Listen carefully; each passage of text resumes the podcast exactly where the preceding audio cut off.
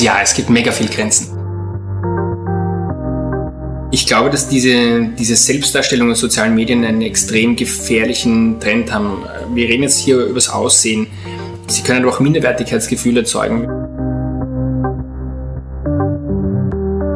Und das habe ich auch jeden Tag hier, dass ich auch Patienten, die ich schon seit zehn Jahren kenne, die dann kommen und sagen, so, du kann man da und da noch was machen, sage ich jetzt, du jetzt lass aber mal die Kirche im Dorf, du bist 49 und dir gibt man nicht mal 35, jetzt ist aber Schluss hier.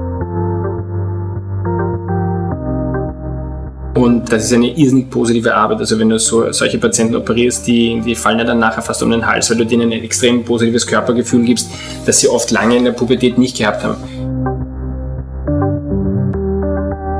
Herzlich willkommen zur 14. Podcast-Folge mit dem Facharzt für ästhetische und plastische Chirurgie Dr. Rolf Bartsch. Gemeinsam mit seiner Frau Dr. Katrin Bartsch betreibt er The Aesthetics, ästhetische Medizin auf der Grinzinger Allee. Wir reden ausführlich darüber, wie Schönheitschirurgie und Selbstbewusstsein zusammenhängen, was die sozialen Medien zum allgemeinen Schönheitseifer beitragen ob es aus der Sicht eines plastischen Chirurgen Grenzen gibt und wo sie liegen. Wann kann man sich ein höheres Selbstwertgefühl von außen holen und wann nicht? Eine völlig andere und doch auch ähnliche Art, seine Schönheit in Szene zu setzen, bietet die Sponsorin dieser Podcast-Folge, Goldschmiedemeisterin Birte Getzner. Auch sie setzt sich mit den Wünschen ihrer Kunden und Kundinnen auseinander und entwirft in ihrem Atelier in Sievering mit ihnen gemeinsam ein Schmuckstück, mit dem sie sich wohlfühlen. Von Eheringen über Manschettenknöpfe bis zum eleganten Collier wird alles aus fairem Edelmetall und Edelsteinen zu hochwertigen Unikaten und Kleinserien verarbeitet. Besondere Freude bereitet Birte Getzner aber auch das Umarbeiten von altem Familienschmuck. Also eine Podcast-Folge rund um das wohltuende Thema Schönheit. Und nun rein ins Gespräch mit Dr. Rolf Bartsch.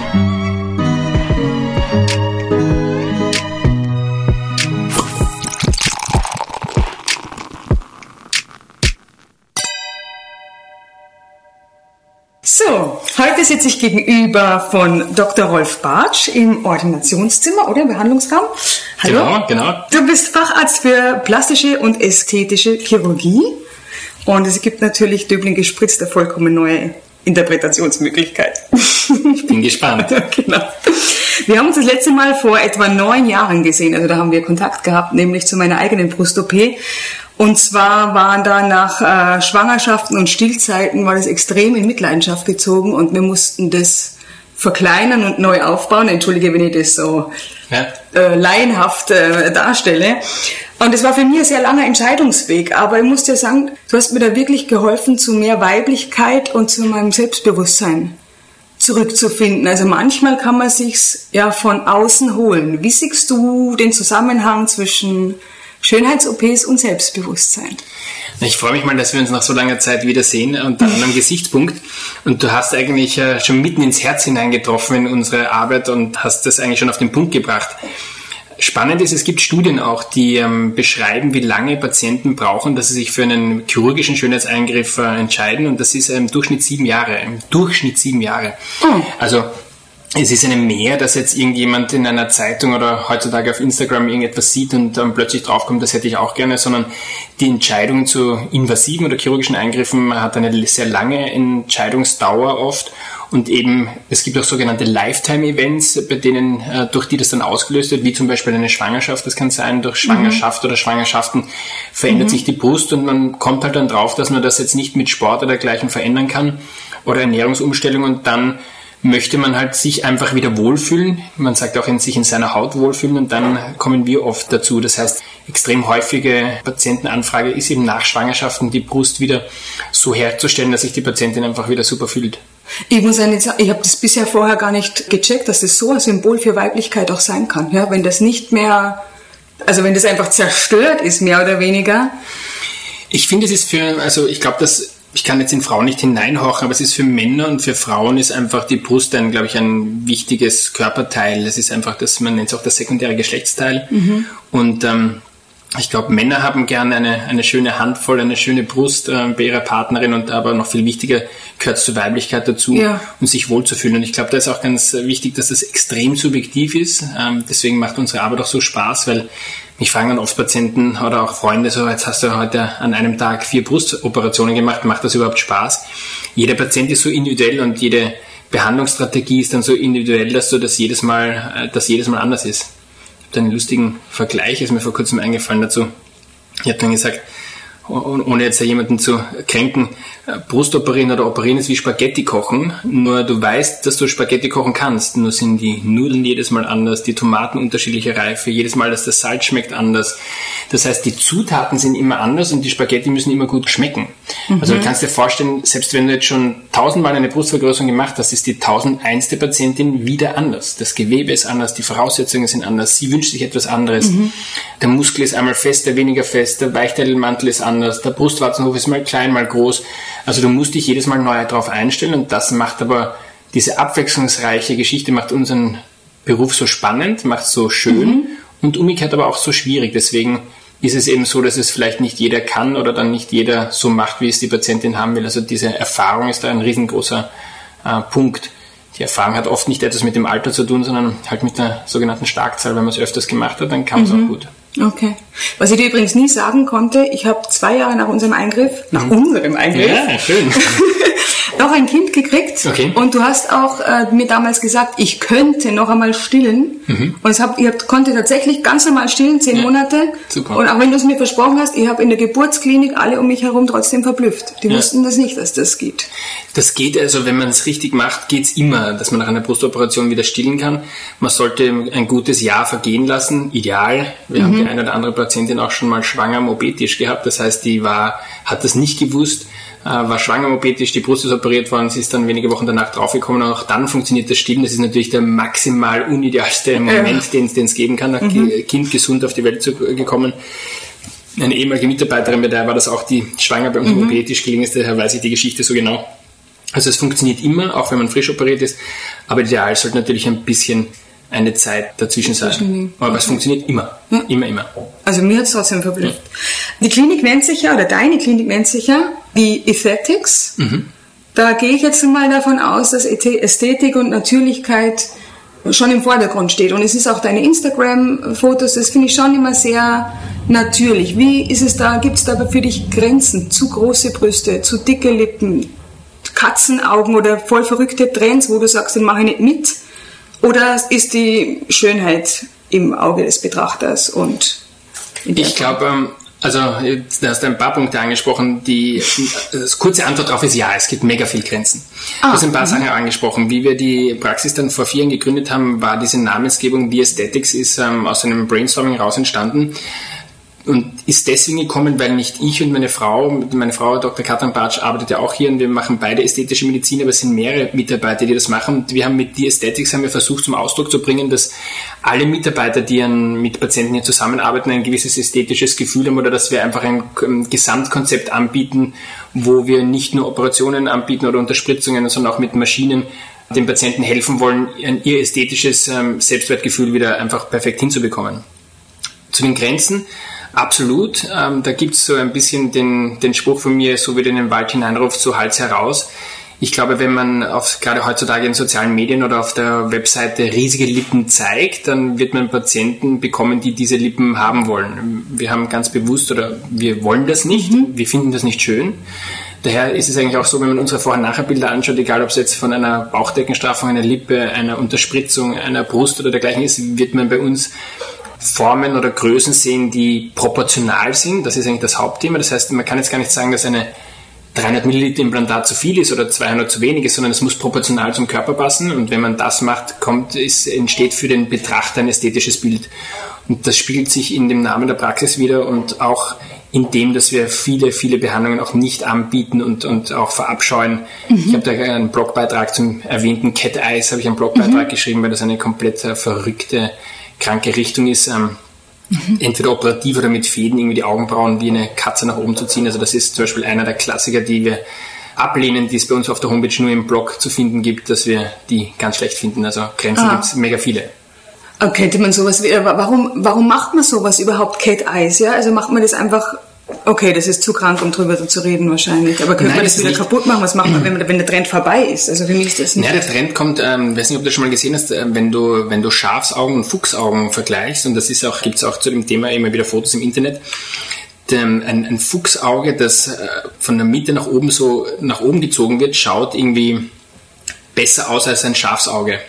Das heißt, ähm, die, man redet bei dem Cat Eyes von sogenannten Transversalwinkel. Das heißt, wenn der Winkel zwischen inneren Augenwinkel und äußeren Augenwinkel positiv ist, das heißt, wenn mhm. der nach außen ansteigt, dann ist es für den Betrachter positiver oder jünger oder schaut besser aus, wie wenn es nach unten schaut. Wenn dieser Transversalwinkel negativ ist, dann schaut der Mensch traurig aus, müde aus. Das heißt, prinzipiell einen leicht positiven Winkel zu haben, also Mini-Mini Cat Eyes ist etwas Schönes. Du hast übrigens solche Cat Eyes, das heißt, dein Echt? Winkel geht leicht nach oben. Das heißt, du hast so, man, man nennt es auch mandelförmige Augen, die so leicht nach oben gehen. Das ist etwas Schönes. Und wie immer gibt es in der ästhetischen Medizin dann die Übertreibung des Ganzen, dass man das grotesk nach oben zieht und das sind eben diese Cat Eyes. Aber die Idee dahinter ist okay und das wird auch manchmal operativ so gemacht, wenn Patienten das extrem negativ und traurig ausschauen, kann man das auch operativ verändern. Aber diesen, diesen Instagram-Trend oder der dadurch mhm. entsteht auch durch viele Photoshop-Apps oder Apps, mit denen man dann eben das Gesicht verändern kann, der hat dann leider Gottes auch in den Behandlungen seine Auswüchse gefunden. Mhm. Bleiben wir kurz beim Thema Instagram. Da bist du ja sehr aktiv unter Doc Rolf. Und äh, ich muss sagen, ich bewundere es, gratuliere zu dieser Energie und zu diesem Erfolg. Also ich finde wirklich, aber was hast du damit vor? Weil du machst ja auch teilweise, zeigst du OPs. Es geht auch um Aufklärung und auch um Hemmschwelle abbauen. Und ähm, warum? Also ich nehme mal an, ich weiß ja, mein Entscheidungsweg, und da sind wir schon bei den sieben Jahren, war lang. Also ich hätte damals gern was gehabt, wo ich mich so informieren kann. Ist das auch das Ziel dahinter? Definitiv. Ich glaube, dass ähm, wenn man versucht, auf solchen Kanälen zu verkaufen, ähm, ist man auf dem Holzweg und das hat mir eigentlich auch nie Spaß gemacht. Äh, ich habe, glaube ich, bei keinem einzigen Post oder jemals irgendwie den Aufruf gehabt und kommt doch zu mir und macht doch eine Behandlung oder hier ist meine Telefonnummer. Ich glaube immer, wenn, wenn man die Entscheidung getroffen hat, etwas sich beraten zu lassen, dann findet man schon seinen richtigen Behandler oder Arzt. Das ist, dazu ist der Kanal jetzt per se nicht da. Ich bin, mache das jetzt schon unter Anführungszeichen so lange, nämlich schon knappe zwölf Jahre, dass ich irgendwie auch an den Punkt gekommen bin, wo ich mir gedacht habe, ähm, ich mag und brauche nicht jetzt mehr, sondern ich möchte irgendwie auch was zurückgeben vielleicht oder ich mhm. möchte irgendwie auch ähm, ja, vielleicht dem Ganzen etwas zurückgeben. Und ähm, da ist mir Instagram, YouTube und viele Kanäle einfach äh, gerecht gekommen, dass ich sage, ich möchte aufklären oder auch Dinge erklären, die nicht gut gelaufen sind. Oder ich zeige oft auch Implantatentfernungen von kaputten Implantaten. Mhm. Ich sage auch oft dazu, dass es ähm, nicht irgendwelche fremden Patienten sind, sondern auch bei meinen eigenen Patienten ist es so, dass ich mal ein kaputtes Implantat entfernen muss. Und ich glaube, die Ehrlichkeit und das ehrlich aufzuklären und äh, mhm. kommt einfach einerseits gut an, aber ich muss es fast sagen, dass ich aus Egoismus mache. Es tut mir auch gut, das Ganze loszuwerden. Also es ist irgendwie, mir macht das mhm. Spaß und, und deswegen mache ich so gern. Äh, und das ist einfach ein super Kanal, ähm, um einfach aufzuklären und um zu erklären. Und äh, das Schönste ist, wenn man mündige Patienten hat, das heißt, wenn man Patienten hat, die sich einfach gut informiert haben, die schon wissen, wo die Grenzen sind, macht uns dann die Arbeit auch oft leichter. Ich finde, dass ähm, durch den sozialen Medienauftritt ist es für uns fast leichter geworden, auch in der Ordination zu arbeiten, weil viele Patienten dann sagen in der Aufklärung, sagen, ja, ja, das brauchen wir gar nicht mehr erwähnen, das habe ich ja eh schon in Ihrem Video gesehen. Also es macht uns die Arbeit leichter und ich glaube, dass ähm, vor allem Instagram es dem Patienten ermöglicht, den richtigen Arzt zu finden. Das heißt, der, der einem sympathisch ist, ja. der, der das Richtige macht. Wenn jemand etwas anders haben möchte, dann sieht er schon, na, das mache ich gar nicht. Die Lippen vom Bartsch oder von der Katrin und vom Rolf, die sind zu klein mhm. und gehen woanders hin. Und dann ist es auch gut so, wenn wirklich die Patienten mit der richtigen Erwartungshaltung zu uns dann kommen. Der, den Schönheitseifer, der also auf Instagram stattfindet. Wie siehst du den? Weil es ist ja schon eine optimierte Weltdarstellung, die da verkauft wird. Also egal, ob es klamottentechnisch oder sonst irgendwie ist, wird die Klientel dadurch jünger. Einfach, also ich, dass diese sieben Jahre vielleicht doch nicht so stimmen, weil ja immer jüngere Menschen was machen lassen? Die sieben Jahre stimmen hundertprozentig bei ähm, operativen Eingriffen. Also bei einer Operation sind die wirklich, also mhm. wir spüren das auch selber, das sind wirklich äh, sieben Jahre. Bei Unterspritzungen oder Dingen, die so schnell und leicht gehen, sind sicherlich keine sieben Jahre. Ich glaube, dass diese, diese Selbstdarstellung in sozialen Medien einen extrem gefährlichen Trend haben. Wir reden jetzt hier über das Aussehen. Sie können auch Minderwertigkeitsgefühle erzeugen. Wir müssen ja uns überlegen, dass wir eigentlich unsere, auf den sozialen Medien vor allem unsere engeren Freunde, Bekanntenkreis oder unser soziales Gefüge abgebildet sehen, weil wir denen folgen. Und wenn ähm, von den meisten Freunden alle auf die Malediven fahren und man sich selber nicht leisten kann, auf die Malediven fahren, glaube ich, kann auch ein gewisses gestörtes Selbstwertgefühl entstehen, dass man sagt, okay, was habe ich in meinem Leben falsch gemacht, warum verdiene ich nicht genug Geld oder warum kann ich das nicht machen? Also ich glaube, dass man das nicht immer nur auf die Schönheit begrenzen muss, sondern das kann auch ganz negativ sein. Deswegen halte ich es für ganz schlecht, sehr viel Zeit in diesen Medien zu verbringen. Ich habe einen kleinen Sohn, der neun Jahre alt ist, der zwar schon mit einem Handy ausgestattet ist, wenn wir mal weggehen am Abend oder ein paar mhm. Stunden weg sind zum Einkaufen, dass er erreichbar ist. Aber wir haben den schon sehr, sehr früh an die elektronischen Medien rangeführt. Er hat schon mit drei, vier Jahren hat er im iPad spielen dürfen und hat extrem früh gelernt, auch aufzuhören. Das heißt, er hat konsumiert und wenn, wenn der Pauli fragt, du kann ich spielen, und wenn nach 20 Minuten sagt, jetzt ist Ende, dann sagt er, warte, ich spiele das noch kurz fertig und kann das relativ gut äh, damit umgehen und weglegen. Also ich glaube, wir müssen uns selbst und unsere Kinder äh, erziehen, wie man damit umgeht und dann müssen wir uns selbst auch bewusst sein und unseren Kindern erklären, dass das, was da gezeigt wird, nicht wahr ist und in vielen Punkten nicht wahr ist. Wenn wir jetzt zur Schöne zurückgehen, dann ist, glaube ich, jeder von uns schon selbst in der Versuchung gewesen, wenn er eine Story gepostet hat, ein Foto, dass er sagt, boah, heute schaue ich aus, boah, heute habe ich Augenringe und Chuck einmal nach rechts geswitcht und äh, gewischt und schon ist der Filter da ich glaube, dass wir unsere Freunde und unsere Umgebung oft quasi in einem verzerrten Bild sehen, weil es mit Filtern und dergleichen belegt ist und wir sollten uns dem einfach bewusst sein. Es ist einfach so, mhm. wenn wir wissen, dass das, was in diesem Medium gezeigt wird, nicht die Wahrheit ist, dann ist es okay und dann, glaube ich, können wir Menschen auch ganz gut damit umgehen. Aber die Zeit, die wir in solchen sozialen Medien verbringen, sollten wir selbst sehr, sehr dosiert, damit sehr dosiert umgehen. Ich kenne leider viele Leute, die viele Stunden am Tag damit verbringen und ich gehöre dazu nicht. Also ich mache viel, auf, ich mach viel auf Instagram, aber ich konsumiere extrem wenig. Okay. Um nochmal zu dieser optimierten Welt, also ich glaube genauso wie der Maledivenurlaub, das wächst einfach eine irrsinnige Begehrlichkeit und ich glaube auch, dass wenn man so diese tollen Fotos sieht, die natürlich bearbeitet wird, weckt das genauso äh, Begehrlichkeit und es ist vielleicht schon der Sprung dann schnell mal was machen zu lassen größer. Gerade also man gewöhnt sich an ein gewisses Bild und wenn man dem Spiegel schaut, ist es einfach nicht mehr gegeben. Ja? Und das habe ich auch jedes Jahr, jeden, jeden Tag hier, dass ich auch Patienten, die ich schon seit zehn Jahren kenne, die dann kommen und sagen so, du kann man da und da noch was machen, sage ich jetzt, so jetzt lass aber mal die Kirche im Dorf, du bist 49 dir gibt man nicht mal 35, jetzt ist aber Schluss hier. Also das mhm. habe, habe ich auch einen Blogbeitrag dazu geschrieben. Man nennt das äh, Shift of Perception. Ähm, also die, die Eigenwahrnehmung verändert sich, wenn du heute zum Botox und Fillerspritzen beginnst und das Ganze dich zehn Jahre später siehst, dann erschrecken die Patienten oft, wie ihr Foto ausschaut. Umgekehrt ähm, norden sie sich neu ein. Das heißt, ihre Nulllinie ihr, ihr quasi ihr Ausgangszustand ist eigentlich immer besser, wie er vorher war. Das heißt, sie verkennen sich selbst eigentlich und sind dann in einem Optimierungsstrudel drinnen, wo wir sie auch oft stoppen müssen. Also das ist definitiv ein Thema und das haben wir auch den ganzen Tag. Äh, aber das, das sehen wir uns eben auch als ein bisschen als Wächter und äh, eine Patientin hat mal zur Katrin mhm. gesagt, zu meiner Frau, mit euch möchte ich alt werden. Das ist, glaube ich, ein schwerer, schon fast ein mhm. Abschlusssatz, aber mhm. Äh, mit euch möchte ich alt werden bedeutet, wir werden älter und wir werden ein bisschen runzliger werden und es wird alles ein bisschen schwabbeliger und der Bauch mhm. wird ein bisschen anders werden. Aber mit, mit euch möchte ich diesen Weg gehen, weil ich weiß, dass ihr das mit mir in einer normalen Art und Weise macht. Also äh, ich merke es jetzt selber schon, dass der Bauch mit 44 nicht mehr so ist wie mit, mit 35. Ähm, das ist normal und das darf es auch sein. Und ich glaube, da die Patienten richtig zu betreuen, ist der richtige Weg. Ja. Es sind mir zwei Fragen auf der Zunge. Was machst du für deine eigene Schönheit eigentlich? Machst du was bei dir? Also ich habe ähm, vor knapp eineinhalb Jahren äh, bin ich vorm Spiegel gestanden, habe zu meiner Frau gesagt, so du, pff, ich glaube jetzt ist schon langsam Zeit für Botox, ähm, weil meine Zornesfalte richtig tief eingegraben und die Stirnfalten eigentlich auch. Und dann habe ich gesagt, okay, also jetzt traue ich mich dran. Die erste Botox-Behandlung hat dann quasi in, in, der Ordination nach einer halben Flasche Wein am Abend, wo wir schon alleine waren, begonnen und die Katrin hat nur geflucht und gesagt, jetzt halt endlich still, das kann ja nicht sein, dass das so weh tut. Also wir haben irrsinnig gelacht und dann bin ich quasi, war, war genau, Weichei, ja, aber weißt du, Männer, Männerschnupfen. Dann habe ich meine erste Botox-Behandlung gehabt ähm, und hab, äh, dann bin ich in, habe ich eine ganz lustige äh, Erfahrung selbst an mir gespürt, wie das dann nach fünf Monaten aufgehört hat zu wirken und ich dachte, uff, ich brauche das wieder. Also ich habe auch meinen eigenen Shift of Perception gehabt, ähm, wo ich meine eigene Wahrnehmung Entscheidung, es war für mich ganz klar, ich möchte das wieder haben, weil es mir so gefallen hat, wie es war. Also mhm. Botulinumtoxin im Gesicht habe ich gemacht, viel früher schon Botox-Achseln. Das taugt mir extrem, weil, du, weil ich kein Deo brauche und ähm, äh, einfach ähm, eine trockene Achsel habe, äh, neun Monate lang, das gefällt mir super. Sonst bin ich noch relativ jungfräulich bis jetzt. Wir haben heute ein neues Gerät bekommen zum Bauchmuskel- und Aufbau, also zum Muskelaufbau, das so wie EMS für Fortgeschrittene, mhm. ähm, also mit elektromagnetischen Wellen die Muskulatur stimuliert und da werde ich mich sicher auch drunter legen, weil, das, weil, das, äh, weil ich mir das anschauen möchte.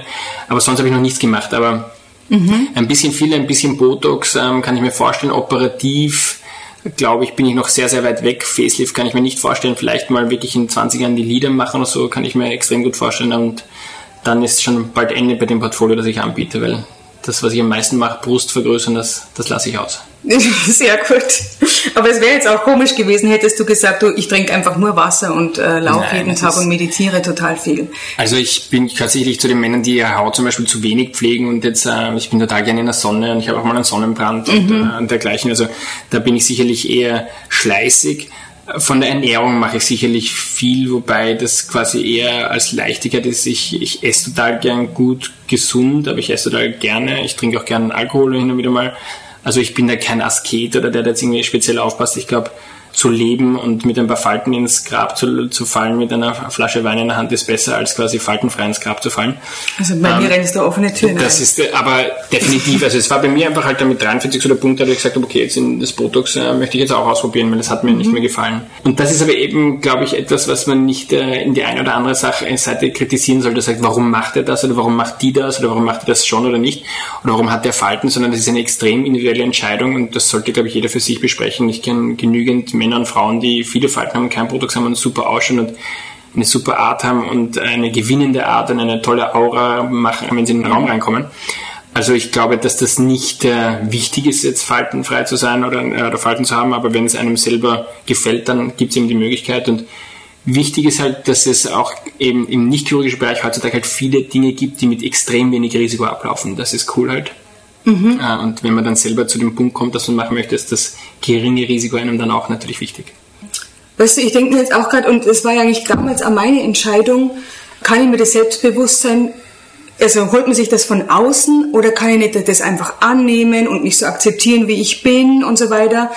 Und ich muss sagen, in dem Fall war es die richtige Entscheidung, sich das von außen zu holen. Und es ist eigentlich, also wenn es dann, wenn man merkt, die Leute sind so jung und, das, und sie definieren sich jetzt über einen riesigen Busen, wo es also unproportional ist, dann ist es ihnen wahrscheinlich nie auffühlbar, was sie sich da von außen versuchen zu holen. Ja? Also das ist so die Interpretation. Und wenn du jetzt dann sagst, ich komme jetzt einfach besser klar, ohne Zornesfalte, aber ich bin mit mir so wie ich bin im Reinen, dann finde ich, ist das eine Komponente, die gesund ist. Genau, ich wäre wahrscheinlich mit mir genauso jetzt im Reinen, wenn ich die Zornesfalte hätte. Bei der Brust sprichst du natürlich was ganz was anderes an. Da sprichst du zwei Dinge an. Das eine ist, dass ich ähm, sicherlich immer wieder einige Patienten ablehne, weil ich sage so, du hör auf, mach das nicht, das schaut super aus, wenn du eine Schwangerschaft bekommst und wir die Brust jetzt vorher so aufblasen, dann kriegst, kommst du nur, nur in Probleme. Das zweite ist, ich mache extrem viel tubuläre Brüste zum Beispiel. Das sind diese schlauchförmigen, spitzförmigen Brüste, Brüste, wo die Patientinnen immer glauben, sie sind eigentlich allein auf der Welt und alle, die ganze Welt hat schöne Brüste und äh, sie haben quasi diese schlauchförmige spitze Brust. Ich weiß nicht, was noch, ich habe es nicht verstanden. Tubuläre Brüste oder Schlauchbrust. Das sind Brüste, wo die Patientin da sitzt oder die Frau sitzt da schaut sich in den Spiegel und sagt, verdammt nochmal, ich hätte gern eine schöne Brust. Das heißt, wenn die Patientin zu dir reinkommt und du fragst, was wünschen sie sich, dann sagt die als erstes, sie möchte die Brust schöner oder symmetrischer haben. Die wird dir niemals sagen, sie möchte sie größer, gestrafter, weniger hängen, sondern sie sagt schöner. Mhm. Und das ist zum Beispiel ein extrem häufigen Eingriff, den wir durchführen und den, an dem auch sehr ans Herz gewachsen ist, ähm, weil ca. 30 Prozent der weiblichen Bevölkerung hat tubuläre Brüste oder Schlauchbrüste. Und das ist eine irrsinnig positive Arbeit. Also wenn du so, solche Patienten operierst, die, die fallen ja dann nachher fast um den Hals, weil du denen ein extrem positives Körpergefühl gibst, das sie oft lange in der Pubertät nicht gehabt haben. Ich möchte nicht den Blog bewerben, aber da gibt es auch einen coolen Blogbeitrag von mhm. einer Journalistin, die äh, ich operiert habe und die einen ganz, die natürlich extrem gut schreiben kann und die einen ganz coolen Blogbeitrag zu dem Thema auf der Webseite geschrieben hat, wie sie als, als 20-Jährige sich geniert hat und wir alle nackt ins Bad eingebrochen sind, also ins Bad eingebrochen sind und nackt schwimmen gegangen sind mhm. und besoffen Mitternacht hat sie sich nicht ausziehen getraut. Und die hat sich erst mit 40 operieren lassen und was die mit sich getragen hat die ganze Zeit, dann zwei Kinder bekommen und so weiter und hat erst nach den zwei Kindern ist sie das dann angegangen und die hat das so schön in dem Blogbeitrag beschrieben, wie sehr sie das beschäftigt hat und wie wie, wie sehr sie sich jetzt dann nachher positiv fühlt. Und das ist ja ein super Beispiel wieder dafür. Mhm. Sie hat einen Partner gefunden, hat eine liebe Familie gegründet, hat zwei Kinder bekommen. Also dem Mann hat das nicht gestört, aber sie hat so gestört und sie hat so mit sich gekämpft, dass sie das dann erst mit Mitte 40 gemacht hat. Also man kann ohne dem natürlich auch leben, aber ich glaube, ähm, wir sind halt im Moment in einer Gesellschaft, die durch Covid vielleicht ist ein bisschen gebremst, aber wenn wir jetzt mal nach vor Covid schauen, ähm, alles gehabt haben und natürlich, wenn du alles hast, dann beginnst du vielleicht äh, ein bisschen an deinem Körper auch zu schrauben oder versuchen auch körperliche Dinge zu verbessern. Wenn wir in einer Kriegssituation sind, wo wir hungern und nicht wissen, wo wir heute trocken schlafen, dann ist das natürlich alles anders. Da kommen wir dann eh zum Thema Covid, das uns vielleicht ein bisschen eine reinigende Kraft auch reinbringt. Das ist jetzt eine grausige Krise, bei denen es vielen schlecht geht, auch vielen Freunden von mir. Aber vielleicht bleibt, und das geht vorbei, danach so ein bisschen was über, wo wir so ein bisschen mehr wieder die Füße am Boden bekommen und sagen so, hey, Mehr in die Dankbarkeit, oder? Ein bisschen in die Dankbarkeit mhm. oder ein bisschen in die Demut hineinkommen mhm. wieder, dass wir sagen, das ist gut so, wie es ist. Ich nicht, wir, wir sitzen jetzt da gerade im April, es ist gerade wieder kalt draußen, obwohl es warm war und, und jeder Zweite kommt rein und, und beschwert sich über das Wetter, dass es so kalt ist und wir wissen, in zwei Monaten sitzen es da, dass es so heiß ist. Also das Raunzen ist schon dem, dem Menschen mitgegeben, das ist nicht der Wiener und nicht der Österreicher, sondern das haben alle Menschen übrigens, weil denen, in Florida ist die ganze Zeit zu heiß und da ist nie kalt genug. Vielleicht hat diese, bringt diese Krise oder was da kommt, manchmal wenn man so spirituell denkt, ist es irgendwie so, ist es bisschen geschickt von jemandem da oben, dass er uns quasi aufrüttelt und sagt so, hey, behaltet jetzt mal die Füße am Boden und schaut mal, was er da unten aufführt. Ähm, wenn man das in die Richtung denkt, ist eben die Schönheit oder das Äußerliche nicht das Allerwichtigste. Aber wenn wir eben reden nach Schwangerschaft und tubuläre Brüste, also es gibt viele Dinge, die in meinen Augen trotzdem extrem wichtig sind. Und da hat die moderne Medizin eben die Möglichkeiten, das zu, zu behandeln und und da sehen wir eben auch trotz Covid, dass das weiterhin boomt und eher sogar leider durch Covid sich in die andere Richtung gerade dreht. Es wird immer mehr. Ich wollte es nicht fragen, aber siehst du dich vielleicht doch als Gewinner von Covid auch ein bisschen, so wie die Steuerberater, weil sie jetzt alle die Zeit nutzen? Du kannst einfach nur nach einem Jahr sagen, ich habe mich einfach in dem Jahr irrsinnig erholt. Oder? Wir haben ja, wenn du, wenn du es äh, wirtschaftlich betrachtest, ich habe kein skalierbares Geschäft. Also ich habe jetzt nicht, nicht so, dass ich sage, so, boah, ich habe jetzt total viel gewonnen. Ich habe dann gewonnen, wenn ich mehr Zeit von mir investiere. Das heißt, wenn ich mehr da bin, kann ich mehr behandeln, Patienten behandeln und dann gewinne ich auch mehr. Deswegen sehe ich mich jetzt nicht als Covid-Gewinner, sondern Covid hat zu etwas geführt, dass ich weniger soziale Kontakte habe und zwischen zu Hause und hierher pendelt seit einem Jahr. Das heißt, ich kann eh nichts anderes machen mhm. als arbeiten und deswegen habe ich jetzt quasi mehr Patienten, weil ich auch mehr Zeit anbiete. Ähm, das haust halt ein voll das Jahr. Ne? Gewinnen ist ein, finde ich, ein ganz schlechtes Beispiel, weil, wie gesagt, viel zu viele in meinem Bekanntenkreis äh, ganz wirklich existenzielle Probleme und, und, und äh, Sorgen haben. Aber was nicht wegzudenken ist, ist ganz klar, also es gibt keinen ästhetischen Mediziner auf der ganzen Welt, der, dem sie nicht die Türe einrennen jetzt im Moment, weil eben die Patienten haben keine, können nicht auf Urlaub fahren, haben kein Geld, äh, können kein Geld für Essen ausgeben, wollen kein Geld für Kleidung ausgeben, jeder ist irgendwie ein bisschen eingesperrt und möchte dann doch irgendwie sich etwas Gutes tun und, und findet jetzt den richtigen Zeitpunkt im Lockdown oder mhm. in, in dieser restriktiven Zeit ähm, die Erholung auch zu finden. Also das heißt, definitiv ist das Ganze, ist das, äh, diese Branche im Boom begriffen. Ob es danach eine Talsohle gibt, möchte ich mal auch im Raum stellen. Das glaube ich nämlich schon auch, dass das Ganze sich wieder doch deutlich beruhigt. Und ich glaube deswegen, dass es auch nicht der richtige Zeitpunkt ist, jetzt größenwahnsinnig zu werden und irgendwie größer zu werden und auszubauen und, und, und mehr, mehr einzustellen, sondern man sollte auch da wieder demütig sein und sagen, es ist gut, dass es so rennt, aber die Talsohle folgt dem Peak hundertprozentig. Du hast 2018 den Patient's Choice Award gewonnen in Wien. Mhm. Was machst du anders als die anderen? Warum sagen Leute zu dir, mit dir werde ich alt werden? Der Patient Choice Award, ähm, den nehme ich mal jetzt nicht zu ernst. Das ist quasi ähm, eine Plattform, hat den vergeben und hat den an mehrere vergeben. Ich war damals Erster. Das ist quasi immer so eine Dinge, wer, wer heimst die meisten Bewertungen ein? Ich glaube, dass man das den besten oder den, den tollsten gibt's nicht, sondern es gibt, glaube ich, eine, eine Handvoll oder zwei, drei Handvoll sehr gute in jedem, an jedem Bereich. Und zu denen gehöre ich anscheinend bei gerade zum Beispiel Brust- oder Lidchirurgie gehöre ich dazu.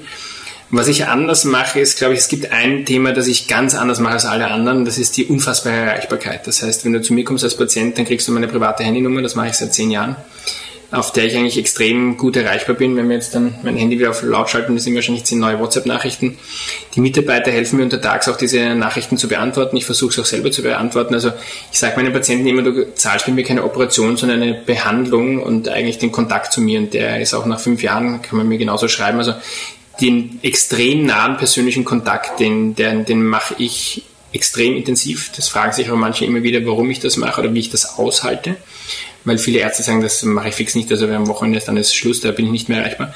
Ich glaube, das ist das Besondere bei mir. Brüste operieren können viele, aber sich quasi extrem um denjenigen dann kümmern, das ist, glaube ich, das Besondere und, und ich glaube aber umgekehrt, dass mal, also tubuläre Brüste, glaube ich, da da kommen die Patienten von ganz weit her mittlerweile, das kann ich echt gut. Und das ist ein spezielles Merkmal, aber diesen Choice Award habe ich jetzt für mich selber nicht so in den Himmel gehoben. Mhm. Es war vielleicht so, so ein, ein kleines Tüpfelchen auf den i oder so, dass man weiß, dass man am richtigen Weg ist, aber etwas gewonnen zu haben, da finde ich falsch. Ich war da sicherlich nicht der Beste, sondern gehöre halt zu einer, einer Gruppe dazu, die das ganz gut machen. Also wenn du schon so tief stapelst, muss ich dir sagen, ich habe mich sehr wohl gefühlt und sehr auf, gut aufgehoben. Und ich weiß nicht, ob du das immer noch machst. Damals war es alles per Du auch. Genau. Und äh, ich weiß noch, dass ich aus der Narkose aufgewacht bin mit den Worten, hey Babe, das ist mir bis heute noch so peinlich, ich möchte mich da nochmal entschuldigen. Aber vielleicht hat er mein Unterbewusstsein Ganz klar, na klar. so ein Wohlgefühl ausgestrahlt. Nein, das ist ja total lustig und lieb gewesen. Äh, du hast, glaube ich, durch diese Narkosemittel kommen auch quasi auch oft Ängste. Also manche Leute weinen und erzählen dann irgendwas, wenn sie aufwachen draus. Also das nehmen, das nimmt, da kann man nicht als voll nehmen. Ähm, das ist, da haben wir die lustigsten Sachen, die wir dann hören. Aber ich glaube, ich habe jetzt gar nicht tief gestapelt, ich stapel nicht tief, sondern ich behaupte hundertprozentig nicht, dass ich jetzt der Beste in irgendetwas bin. Das ist falsch. Aber wo, genau das, was du gerade angesprochen hast, das ist, glaube ich, wirklich einzigartig bei mir. Das ist diese mega nahe Betreuung und dass man mir sehr nahe sein kann und mich eigentlich immer erreicht hat. Und ich äh, finde auch, dass das der Patient verdient, wenn er etwas in Wahrheit einen vielleicht unnötigen Eingriff, der doch irgendwie gefährlich ist und die Schwiegermutter sagt, was das für ein Blödsinn ist, weil sie hat das nie gemacht.